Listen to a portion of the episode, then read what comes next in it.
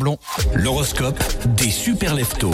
7h40, est-ce que vous allez passer une bonne journée les béliers? Il va falloir démarrer la semaine avec beaucoup d'énergie et surtout fixer des objectifs clairs pour rester motivé. Les taureaux, concentrez-vous sur la productivité et organisez votre journée pour maximiser vos efforts. Gémeaux, soyez flexibles face au changement.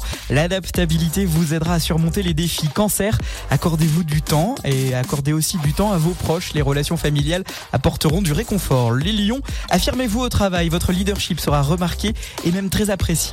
Les vierges, concentrez-vous sur votre bien-être. Adoptez des habitudes saines et pour rester euh, équilibré. Les balances, trouvez l'harmonie dans vos relations.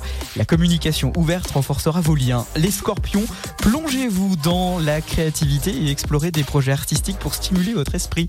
Sagittaire, soyez optimiste. Votre euh, attitude positive ouvrira des portes euh, assez inattendues.